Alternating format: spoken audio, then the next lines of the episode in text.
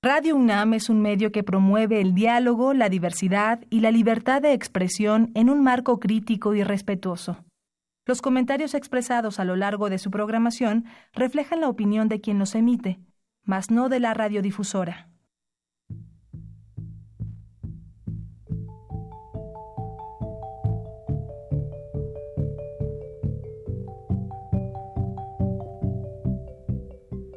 Radio Universidad Nacional y la Facultad de Economía presentan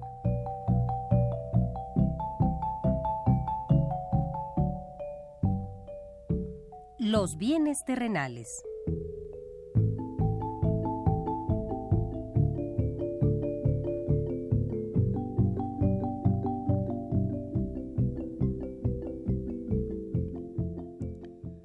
Bienvenidos a este espacio radiofónico de la Facultad de Economía de la UNAM.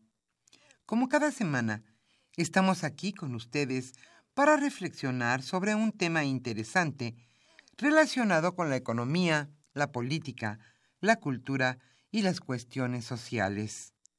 En nuestra mesa de análisis participan destacados especialistas, quienes nos acompañan hoy en este estudio. Y como siempre, le invitamos a participar en este programa a través de sus llamadas telefónicas. Para nosotros es un gusto saber que usted desde su casa, desde su oficina o en el lugar donde se encuentre, se interesa en el tema que tratamos. Nuestro número 5536 8989. Repito con mucho gusto, 5536 8989.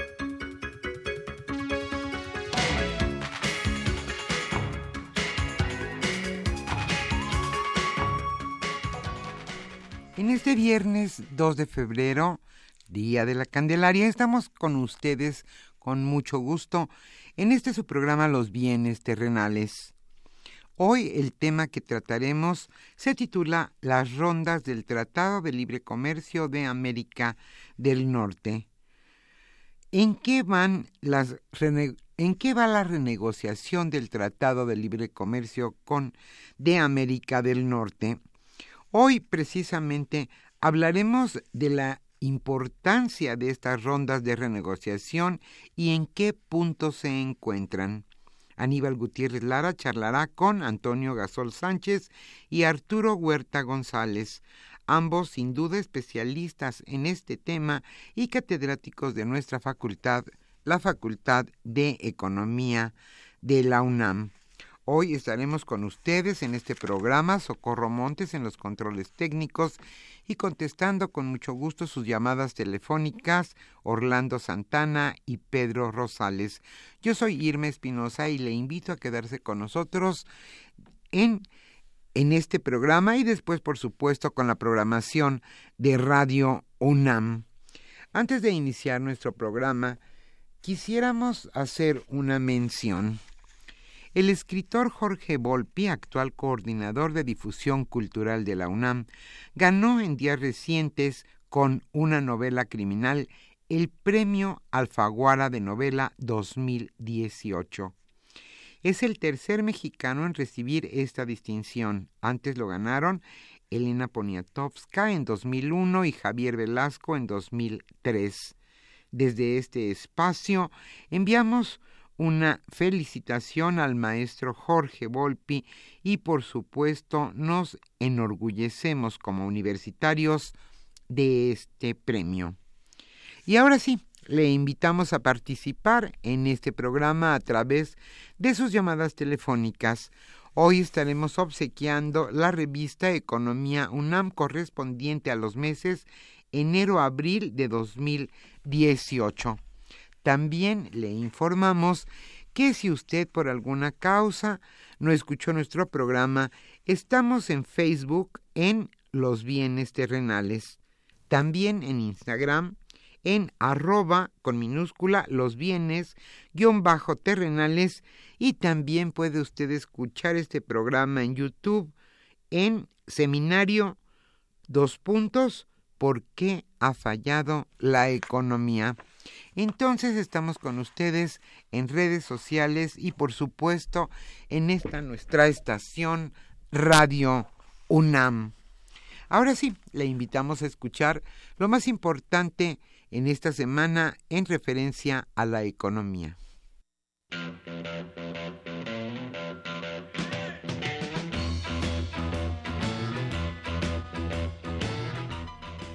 La economía durante la semana.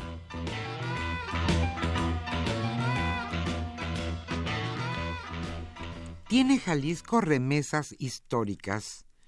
En 2017 los trabajadores en Estados Unidos enviaron a sus familias en Jalisco 2.797 millones de dólares, monto récord para las remesas en esta entidad. El año previo, la derrama por remesas fue de 2.521 millones de dólares, lo que significa que en 2017 el monto tuvo un incremento de 10.9%.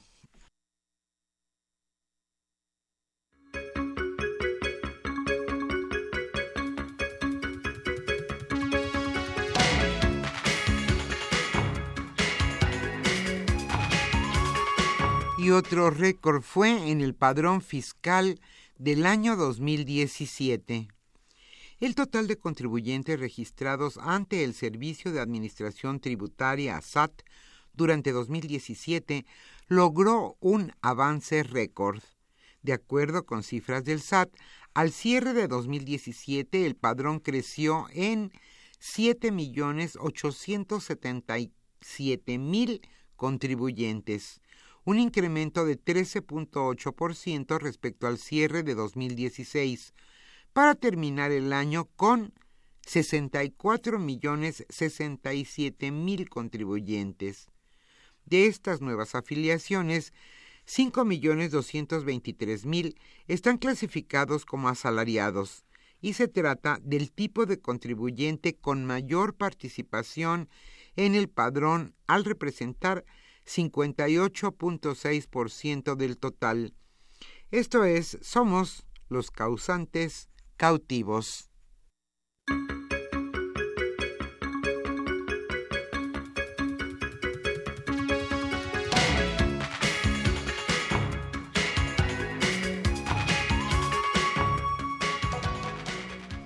bajarán ingresos por exportación de azúcar. La Unión Nacional de Cañeros informó que México reducirá sus ingresos en 300 millones de dólares derivados de la exportación de azúcar a Estados Unidos.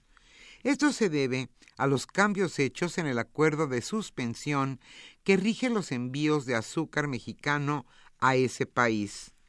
Las pérdidas se darán como resultado de que en el vigente acuerdo de suspensión que, se terminó de renegociar en junio pasado, se determinó que del total de las ventas a ese país, el 30% tendría que ser de azúcar, de azúcar refinada, cuando anteriormente la azúcar refinada que se enviaba a Estados Unidos era de 53%.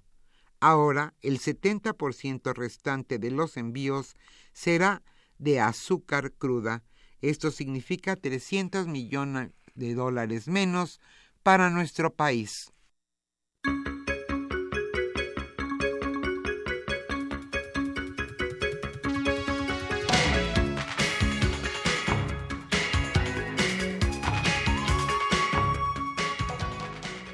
Canadá está listo con el plan B o C o D o F para el Tratado de Libre Comercio. A pesar de que el presidente estadounidense Donald Trump no mencionó en su primer informe de gobierno el proceso de renegociación que enfrenta el Tratado de Libre Comercio, el primer ministro de Canadá, Justin Trudeau, dijo estar listo con un plan B o F ante la posibilidad de una salida de Estados Unidos. Consideró que Canadá ha sido positivo desde el principio de las renegociaciones del Tratado de Libre Comercio. Él dijo, Nuestro mensaje ha sido consistente con el presidente, con nuestros socios y amigos en Estados Unidos. El comercio ha sido bueno para los empleos estadounidenses y canadienses.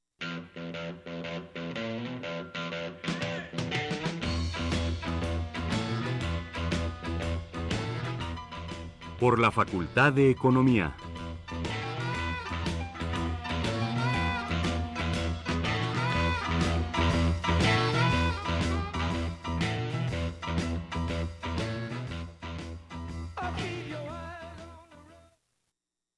Hoy queremos hacerle una cordial invitación a, al seminario que se presentará, que se, más bien que se organizó en la Facultad de Economía, titulado La renegociación del Tratado del Libre Comercio de América del Norte, con la interrogante ¿y China?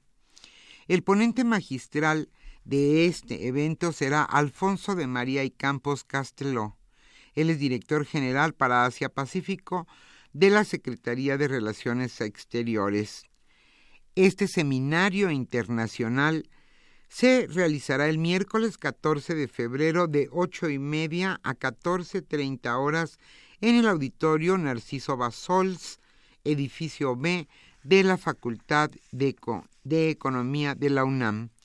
Para informes y registro, por favor comunicarse al teléfono 55 56 22 21 95.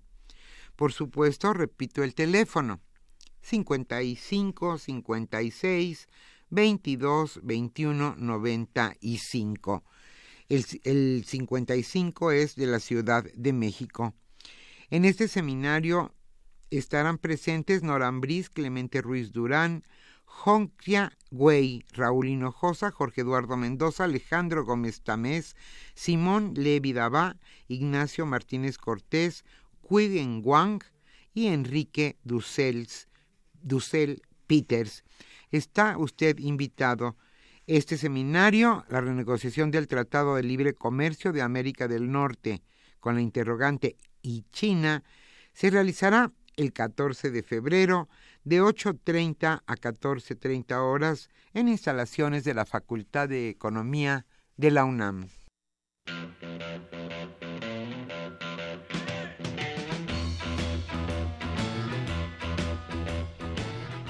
El tema de hoy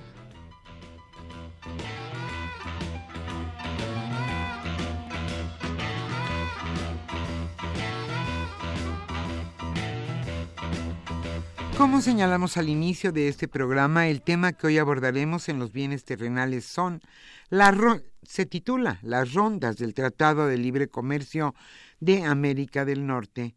Aníbal Gutiérrez Lara charlará hoy con Antonio Gasol Sánchez y Arturo Huerta González. Ellos son sin duda especialistas en el tema y catedráticos de la Facultad de Economía de la UNAM. Les damos a ellos la más cordial bienvenida. Y a usted, amable Radio Escucha, como siempre, le invitamos a participar en este programa a través de sus llamadas telefónicas. Para nosotros es un gusto saber que usted se interesa en el tema que abordamos. ¿Por qué es tan importante el Tratado de Libre Comercio para nuestro país? ¿En qué punto se encuentran las rondas de renegociación? Hoy estaremos obsequiando la revista de Economía UNAM correspondiente a enero-abril de 2018.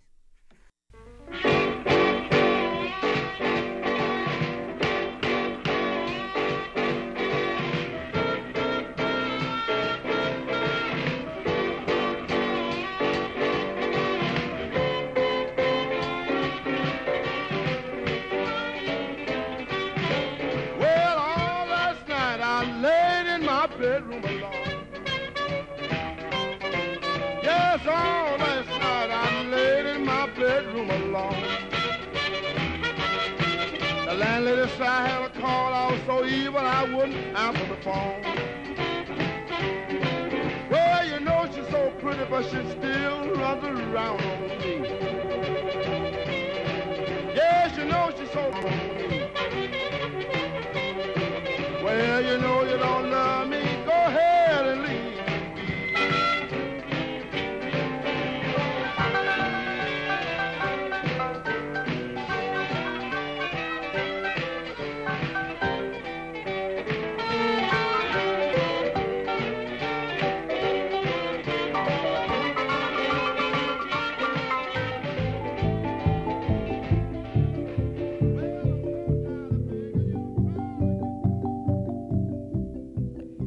Usted escucha los bienes terrenales. Nos interesa conocer su opinión. Le invitamos a comunicarse a este programa al teléfono 5536 89 89. Repetimos con mucho gusto, 5536 89 89.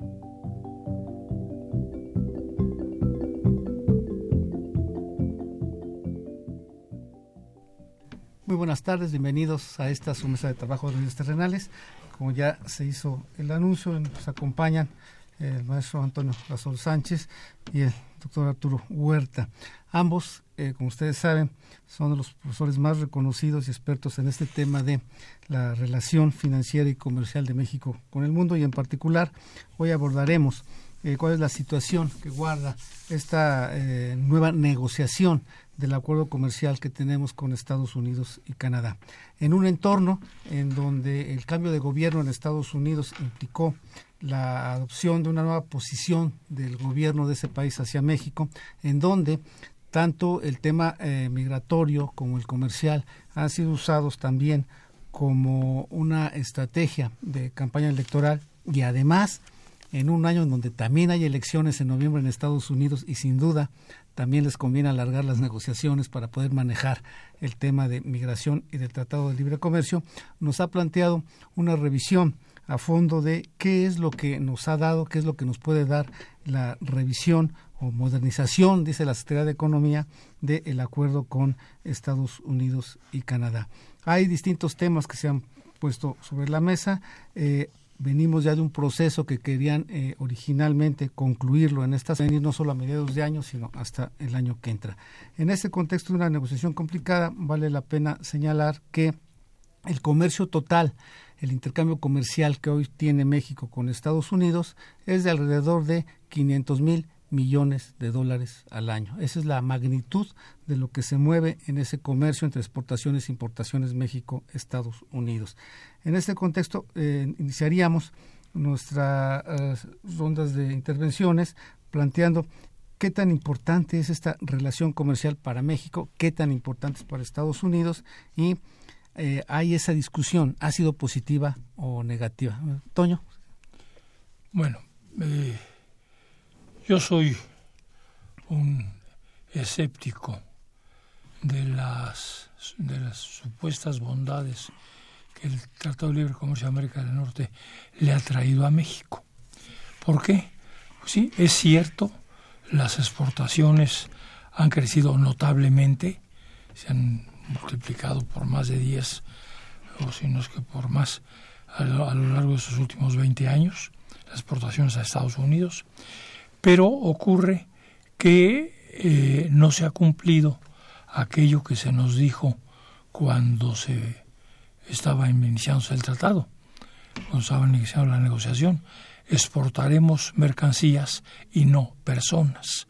No, exportamos mercancías, pero con el grave problema de un alto, altísimo contenido de importación y en consecuencia sus efectos en la economía mexicana han sido prácticamente marginales. Es decir, la, eh, la evidencia de eso está en que las exportaciones crecen a un ritmo que no tiene que ver con la tasa de crecimiento del producto. El producto sigue estancado en, en, mediocres eh, porcentajes del 2, 2.1, 2.2. Eh, pero lo contradictorio está en que ese tratado que no ha sido eficaz a los propósitos de contribuir al desarrollo económico de México, ahora que está en proceso de negociación, introduce un elemento de incertidumbre, de inestabilidad en eso que llaman mercados, que ahora resulta más grave. Es decir, no nos ha servido, pero sin embargo, este proceso de renegociación genera dudas, incertidumbre e inestabilidad. Gracias, doña Arturo. Eh, bueno, es importante la relación comercial que México tiene con Estados Unidos. Eh, hay que recordar que antes del Tratado de Libre Comercio las uh, exportaciones de México hacia Estados Unidos representaban cerca del 70% del total. Actualmente son alrededor del 80%, 81%. Eh, pero la cuestión es de que con el Tratado de Libre Comercio, efectivamente, como ya se señaló por Antonio, se han incrementado las exportaciones, pero las importaciones eh, de México, no solamente de Estados Unidos, sino de provenientes de Asia, han crecido en mayor proporción. Eh, este comercio no se ha traducido en mayor desarrollo industrial. Tenemos hoy día menos industria de la que teníamos antes del Tratado de Libre Comercio. Eh, con el Tratado de Libre Comercio perdimos la, autosuficiencia alimentaria, estamos importando granos básicos. Se nos dijo que era mejor importarlos que producirlos internamente por aquellos defensores del Tratado de Libre Comercio en aquel momento. Y también se nos dijo en aquel momento que la mejor política industrial era la que no existía. Entonces, eh, de ahí cómo te abres eh, al comercio internacional sin tener política industrial, sin tener política agrícola, sin tener política crediticia que venga a potenciar la inversión productiva para mejorar la competitividad, para encarar en mejores términos eh, esta apertura comercial, estos acuerdos comerciales. ¿Qué pretende Estados Unidos con estas renegociaciones? Pues pretende disminuir el déficit de comercio exterior que tiene con México. O sea, México tiene un superávit con Estados Unidos ¿Por qué? Porque las empresas transnacionales se han ubicado en el país, eh, aprovechan la baratura mano de obra, traen sus insumos baratos de China y del resto de Asia, y, las que son exitosas en esas exportaciones son las empresas transnacionales, no el país. Eh, porque el empleo generado por, por las maquiladoras, por las exportadoras, no contrarresta el desempleo derivado del rompimiento de cadenas productivas que eh, ha originado el gran crecimiento de importaciones provenientes de China y de Asia. Yo pregunto, México, ¿qué está defendiendo en la renegociación del, Tratado de Libre Comercio? ¿Está defendiendo mayores cadenas productivas nacionales en absoluto? Eh, México está en contra de las reglas de origen de Estados Unidos porque México ha, señalado que le sale más barato importar de China que pasar a importar de Estados Unidos, porque va a perder competitividad, porque sería más caro importar de, de Estados Unidos que de China. En vez de que el gobierno mexicano responda con una política industrial para incrementar el valor agregado nacional, eh, está cediendo ante las posiciones de, lo exportado eh, del área de los tres países sea eh, este, de productos nacionales de ellos. Pero México no tiene ninguna posición firme para que incrementar el valor agregado nacional, para que ellos se traduzca en mayor desarrollo industrial, mayor empleo, menor déficit de comercio exterior. Entonces vemos que, que no hay proyecto de nación por parte del gobierno en torno a que estas renegociaciones se traduzcan en mayor desarrollo industrial, en recuperar la autosuficiencia alimentaria, en generar mayores condiciones de crecimiento y en disminuir el déficit de comercio exterior total que tenemos para depender menos de la entrada de capitales.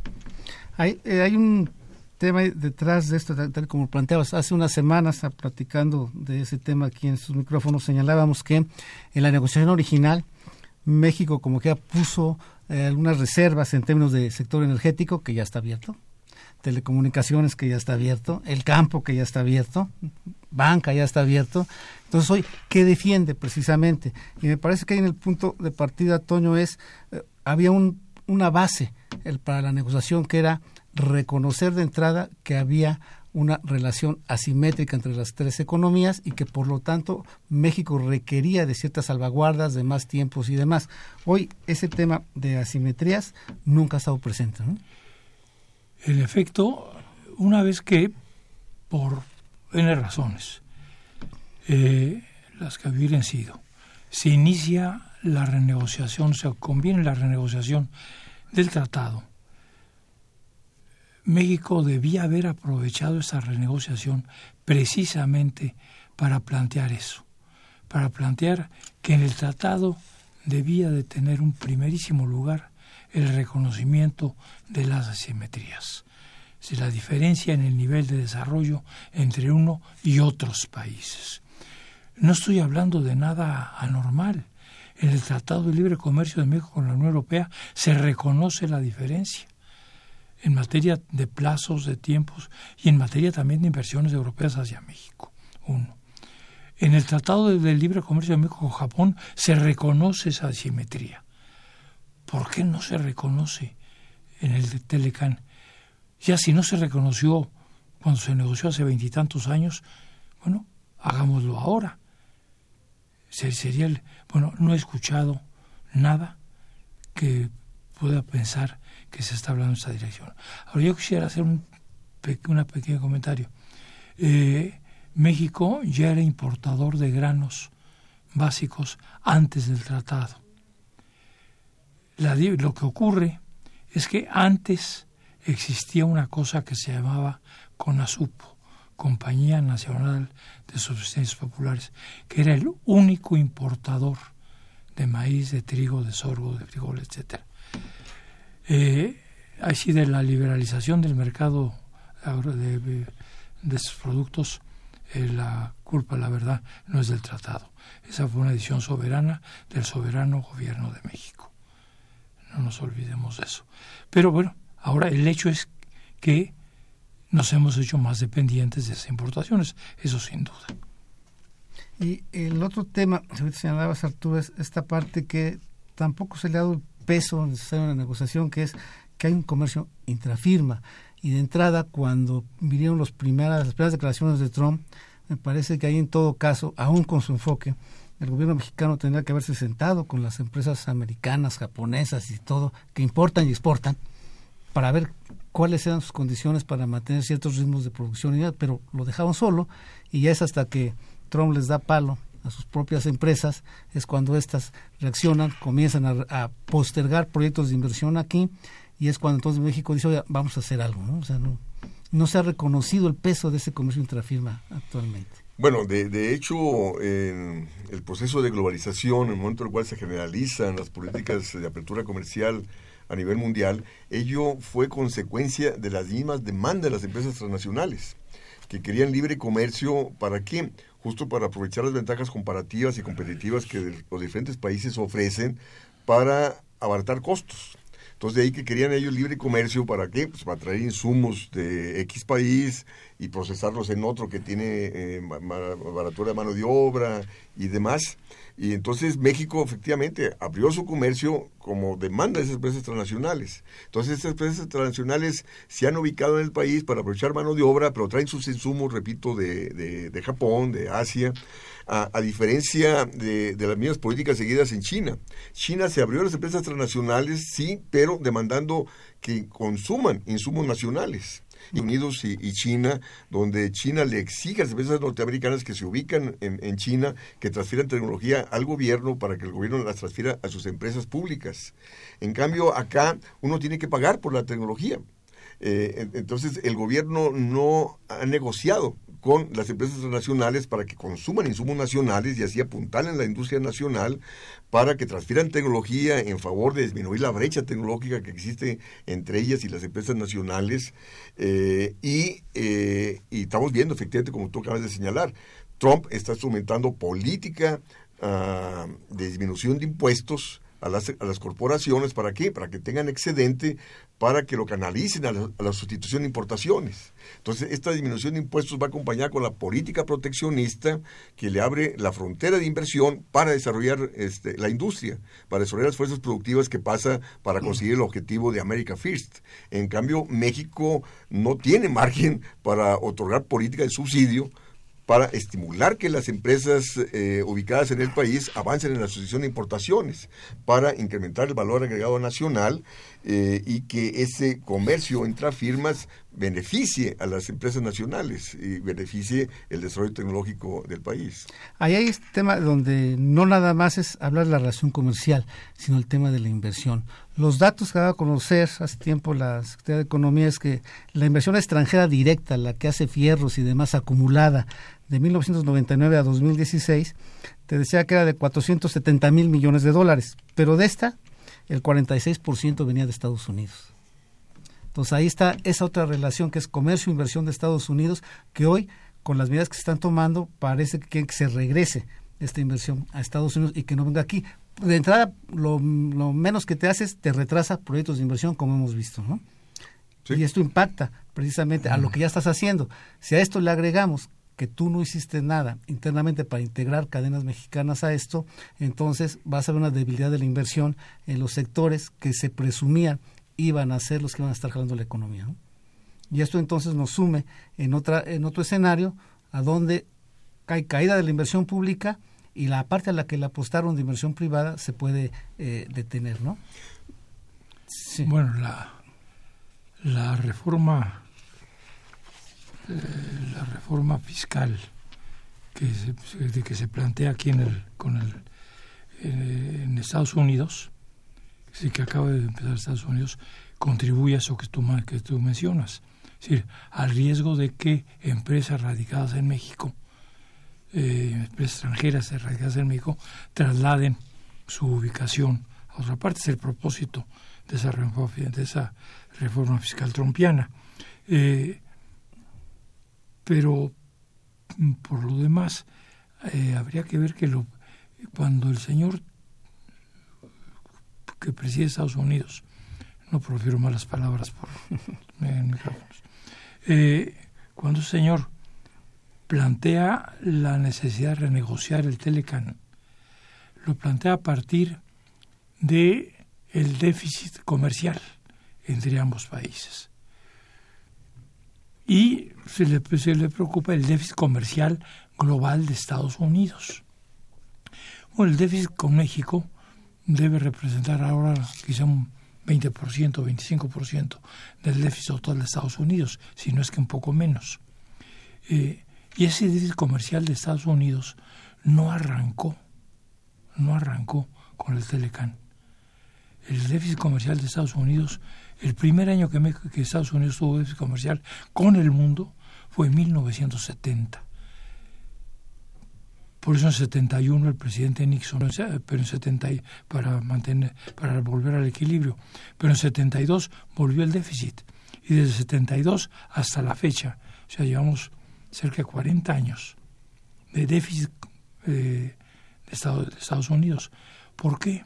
Porque Estados Unidos eh, ha mantenido, pero ahora con mayor insistencia, una política que es contradictoria no puede estar de un lado buscando la fortaleza de su moneda, de la fortaleza del dólar, y de otro lado ser competitivo en el comercio de mercancías y servicios. Es lo uno o es lo otro. a ese dólar tan fuerte, evidentemente le corresponde menor competitividad de sus exportaciones, sin duda, y mayor capacidad de competencia de las importaciones. Y eso es algo que, ese señor que preside Estados Unidos no se ha enterado y ninguno de sus personas, de las personas que eh, lo, asesoran o trabajan con él, ha tenido la, eh, la, la, la necesidad de decírselo o no lo saben tampoco. Ese es el, ese es el, el gran problema. Es decir, el tema es qué se está negociando, no lo sabemos. Ahora lo, podemos llegar más adelante a eso.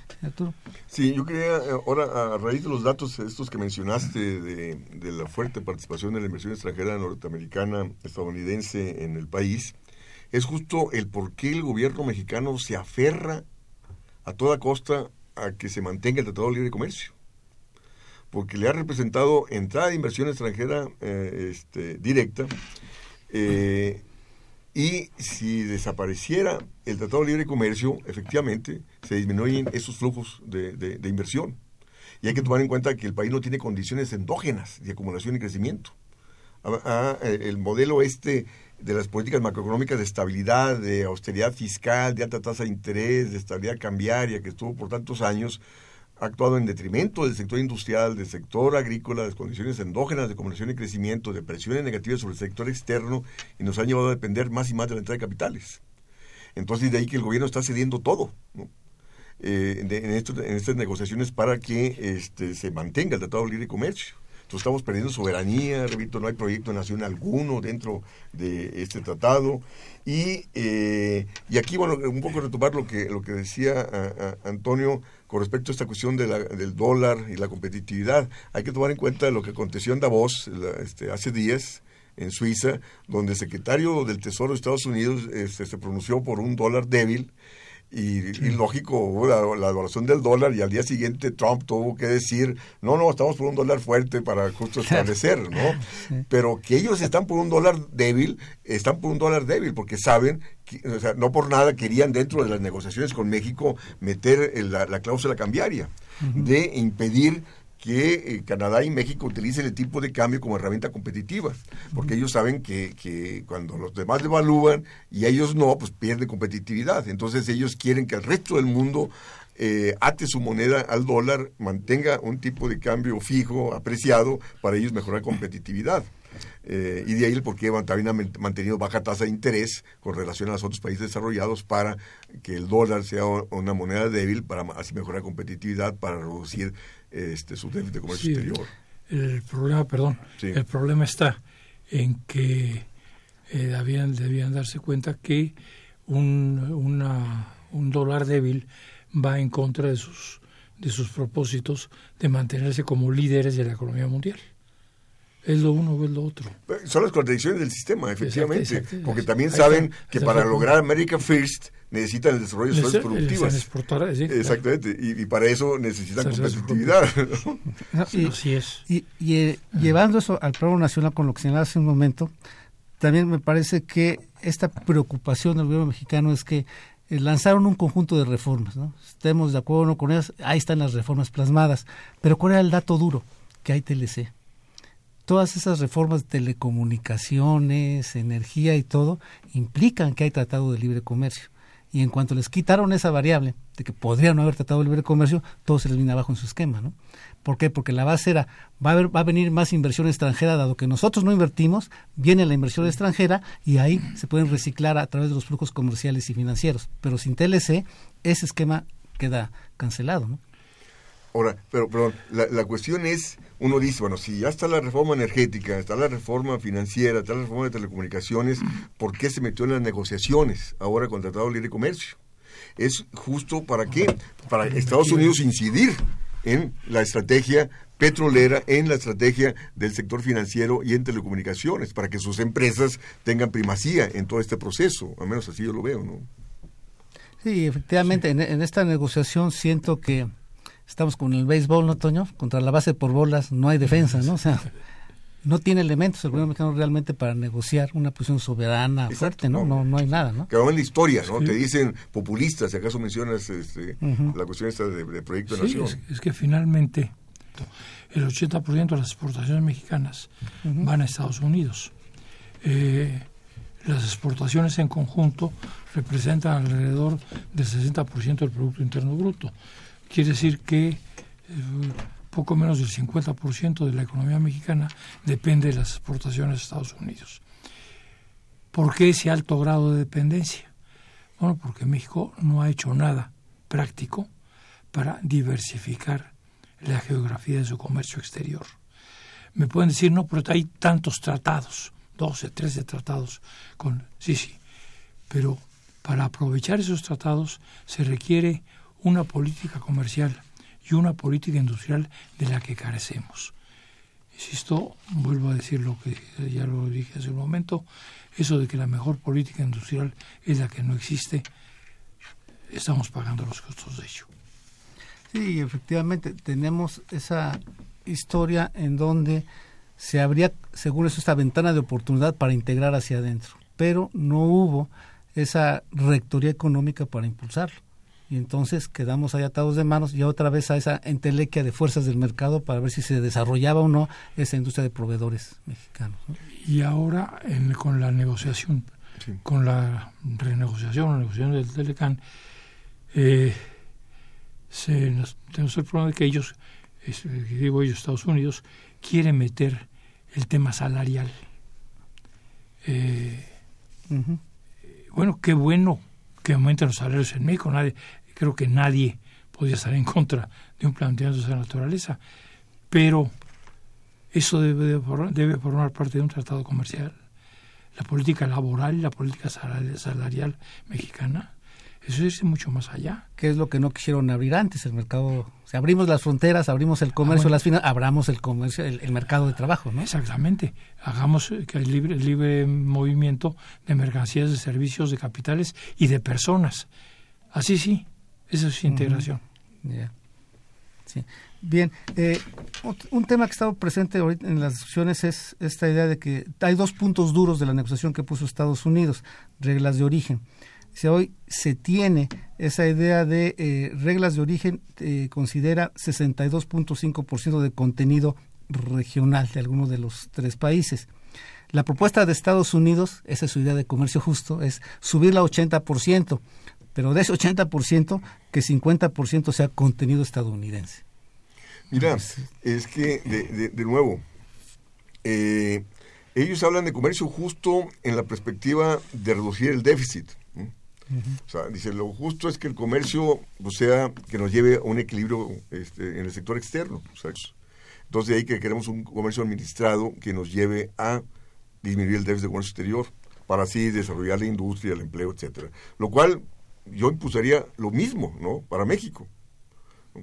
Eh, y, bueno, la cuestión es de que México tiene superávit con Estados Unidos, pero tienes déficit con China y con y demás. O sea, México tendría que plantearle a China un comercio justo, ¿no? Porque el déficit que México tiene con China es de 65 mil millones de dólares, con el resto de Asia es de 54 mil millones de dólares y con Europa es de 25 mil millones de dólares, ¿no? Pero eso no pasa por la, mente de la gente que nos gobierna, no sé ni de los que nos quiere gobernar, ahí sí, no sé. Este, pero la, la cuestión es de que de que sí, o sea, se dan cuenta que han sido perdedores dentro del proceso de libre comercio que ellos mismos impulsaron. Entonces de ahí que están reculando. Sí, porque el, Salidas de Gortari, en, un artículo que publicó en, El País hace días, él decía que no, se puede cambiar la política económica actual, en absoluto. Estados Unidos está cambiando. Eh, ahí está el Brexit, también un cuestionamiento de las políticas eh, predominantes. Entonces, que México puede cambiar la política económica, puede cambiar, pero no hay la voluntad política eh, este, del, gobierno, los que los han gobernado, eh, y que debe estar en el debate ahora en las próximas eh, campañas electoral. O sea, si en realidad vamos a ir con más de lo mismo que nos ha llevado al estancamiento, a que el país no nos pertenezca, o vamos en realidad a luchar por un proyecto de soberanía y de desarrollo económico incluyente y soberano. Que como decías, hoy no se ve, no esta quienes están al frente tomando las decisiones no lo tienen, no lo ven, y ya más que una razón económica, ya es ideología, ¿no? que está ahí privando en este esquema, ¿no? ¿Cuántos años tenemos? Y no te puedes mover de equilibrio, no te puedes mover en otro tipo de políticas que te impulsen adentro de la economía, ¿no? de los, años 80 más o menos. De los 80, Bien, vamos a ver las preguntas del público. Le agradezco a Alfredo Montiel. Nos pregunta, ¿la economía mexicana sin el TLC realmente se vería comprometida? ¿Nos afectaría a niveles catastróficos en términos económicos y sociales? Yo creo que al principio, repito, el, elemento de incertidumbre que generaría sí podría crear, eh, sí podría provocar problemas. La solo la incertidumbre. Sí, pero, aquí, insisto, debe ser, eso debe aprovecharse para diversificar esa geografía de las relaciones económicas, no solo como exterior, de las relaciones económicas de México con el exterior. El exterior va mucho más allá de Estados Unidos. pero no solamente eso. Eh, el gobierno debe responder, si te caen las exportaciones, pues tienes que dinamizar el mercado interno. Claro. Necesitas responder con gasto público deficitario, así que lo escuchen bien. Que el gobierno gaste más allá de lo que recauda, ¿en favor de qué? En favor de incrementar la demanda, en favor de la producción nacional, del sector industrial, del sector agrícola, en favor de la gestión de empleo, ¿no? O sea, o si no, si el gobierno sigue con esa política de austeridad, a la caída de exportaciones se le suma la caída del mercado interno. Entonces vamos a un contexto de crisis. De crisis, exactamente, gracias. Javier Guerra de Benito Juárez, ¿por qué México no ha utilizado sus tratados con otros países? Están no, no, perdón no, no utiliza sus tratados comerciales con otros países. Por falta de política industrial. No hay que. Ahí está la tienda, pero no está vacía, no hay que venderla. Aurelio García Alcántara de Tlanepantla felicita el programa, gracias. ¿Existe un tribunal el cual conozca las diferencias que existen dónde está instalada. Bueno, esta habla del otro tema, ¿no? La resolución de controversias que ha planteado Estados Unidos, que quiere que todo ah. se resuelva en sus tribunales y no en un mecanismo de arbitraje como el que hoy está presente, ¿no? esos son los temas fundamentales de la renegociación. México no puede aceptar un planteamiento de esa naturaleza. Exactamente. Luego, ah, Armando, ¿qué sucedería en caso de que Estados Unidos salga del tratado con la industria textil, maquila y la posible importación de tecnología media y alta?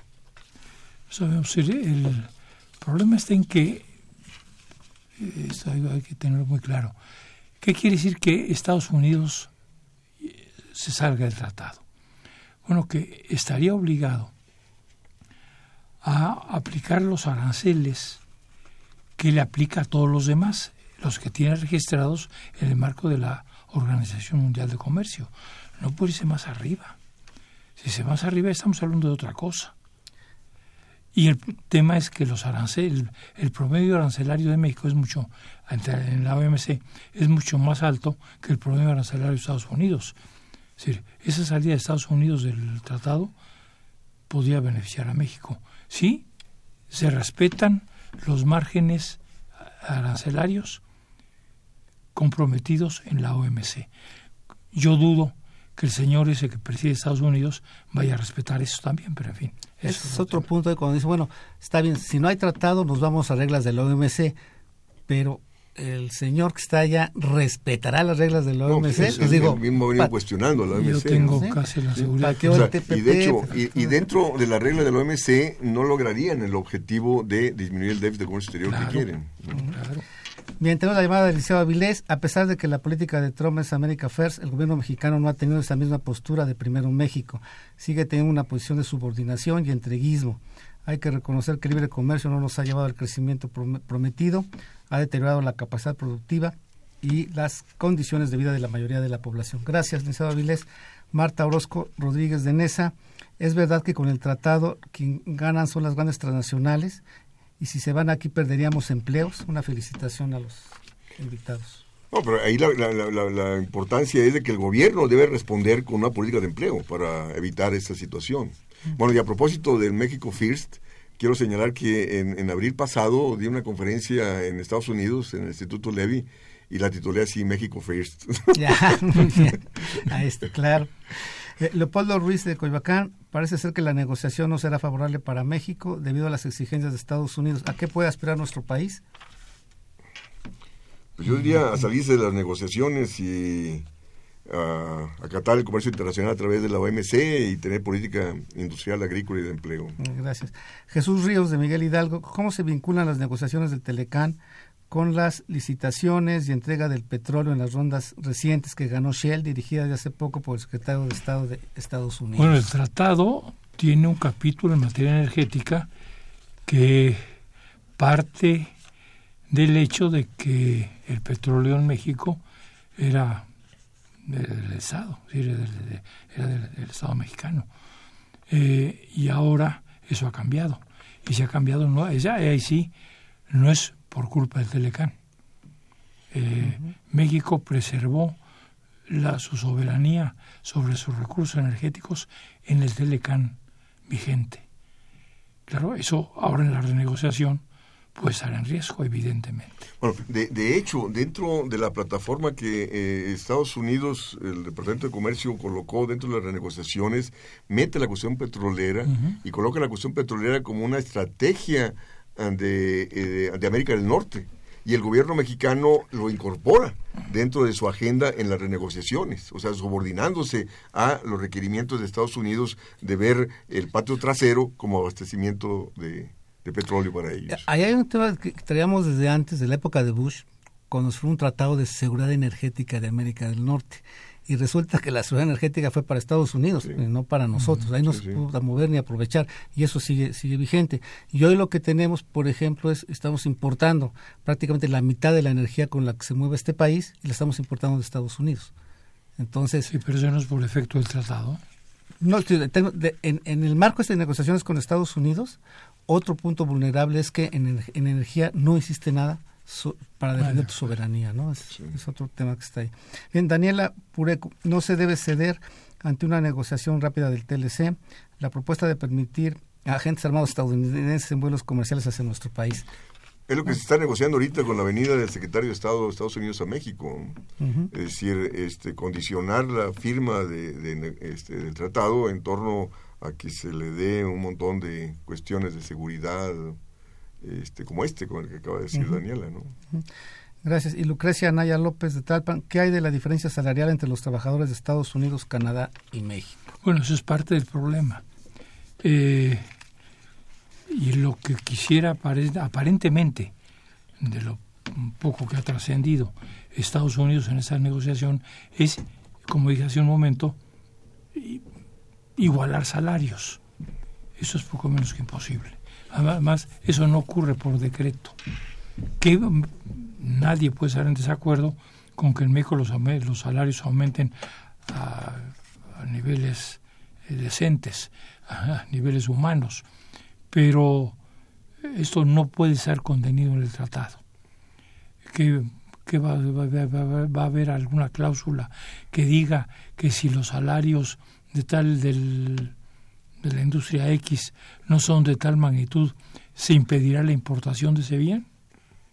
Eso es, decir, eso es cambiar por completo las reglas del comercio internacional y eso es cambiar por completo eh, las bases mías de la teoría del comercio internacional, para bien y para mal. Isabel Ambris de Xochimilco, ¿cuánto perderían los estadounidenses si se cancela el Telecán?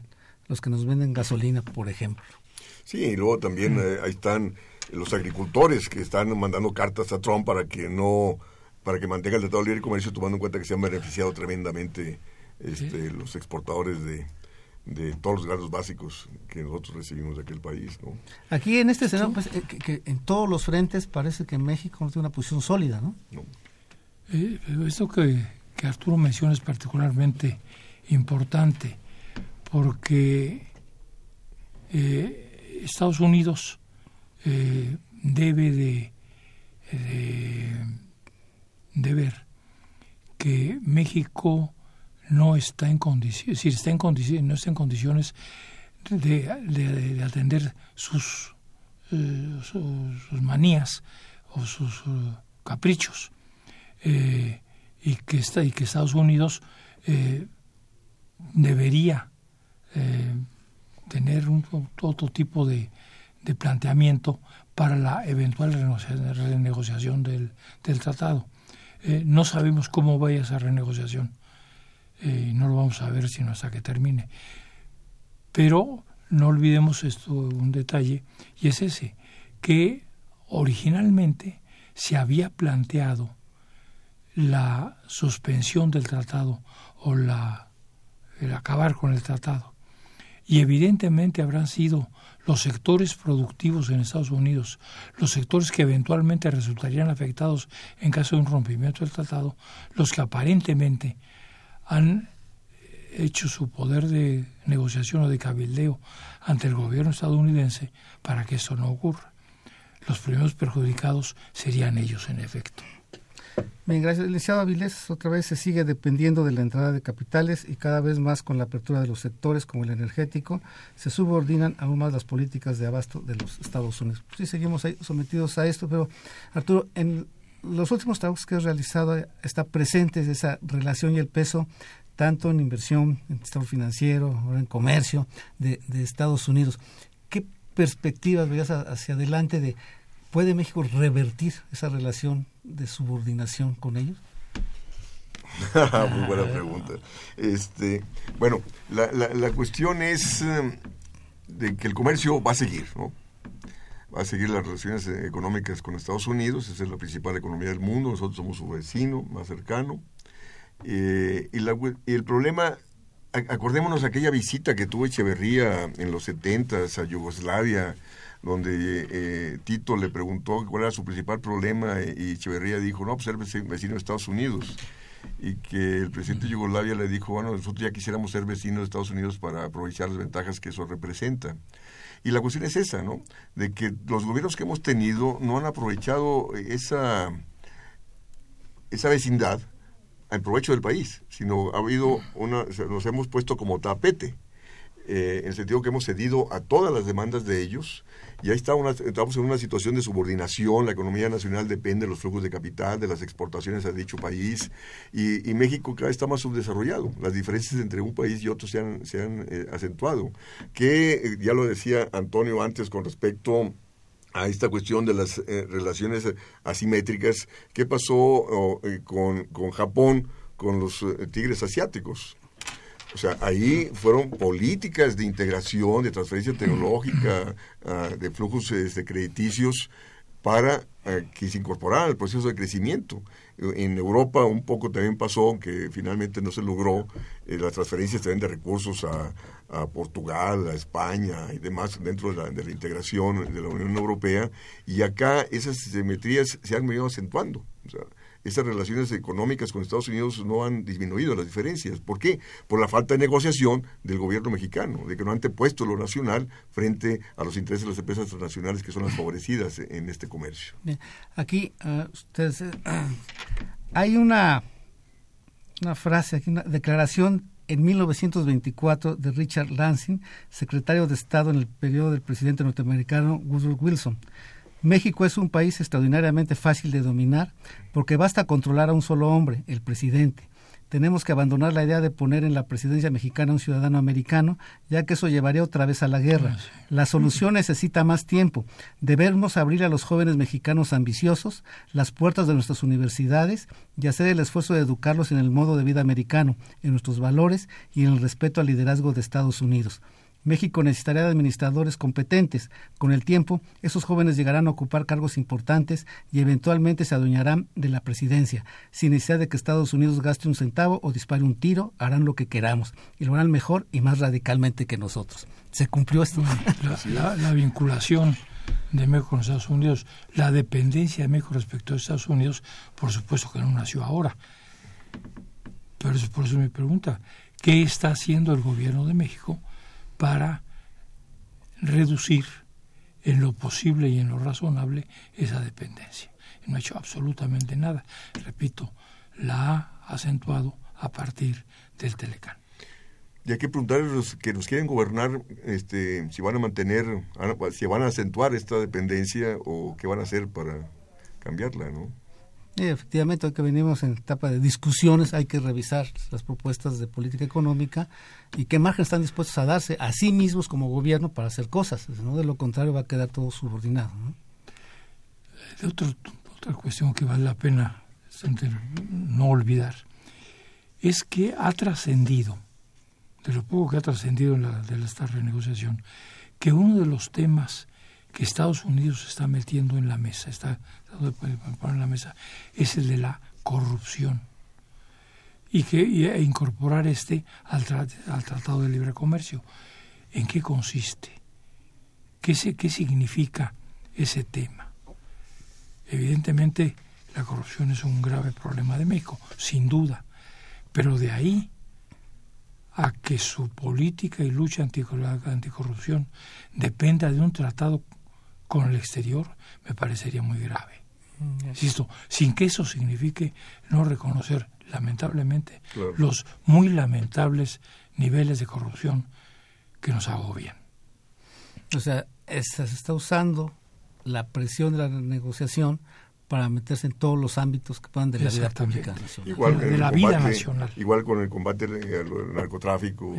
y el muro, ¿no? evidenciando la incapacidad eh, del gobierno para encarar esos problemas. ¿no? Tomando en cuenta que está mancomunado el propio gobierno en todos estos problemas. Entonces tenemos seguridad, ¿no? la parte de narcotráfico, tenemos la parte de migración que la están vinculando. El muro se paga con los recursos de la negociación que saquemos con un acuerdo favorable, ¿no? Entonces todos esos temas están involucrados alrededor de esta parte. Y la otra que señalaba hace un momento, no hay que olvidar también que en noviembre hay elecciones, quieren reforzar su posición el presidente Trump y lo va a seguir usando estas banderas del muro, Telecan, y que él ganó para poder ganarse más votos. ¿no?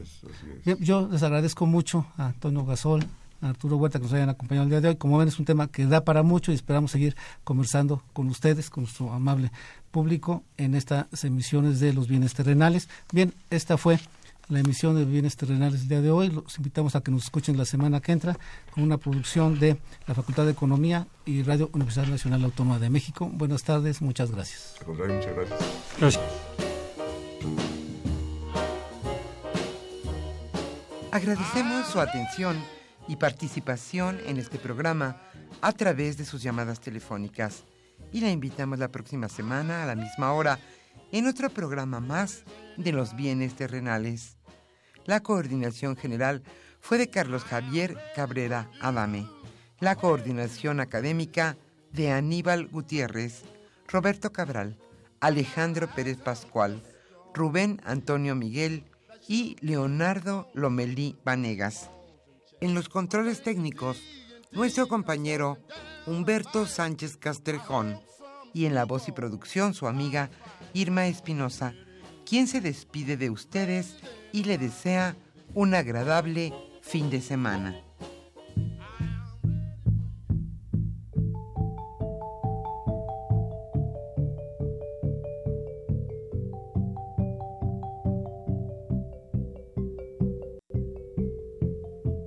Radio Universidad Nacional y la Facultad de Economía presentaron Los bienes terrenales.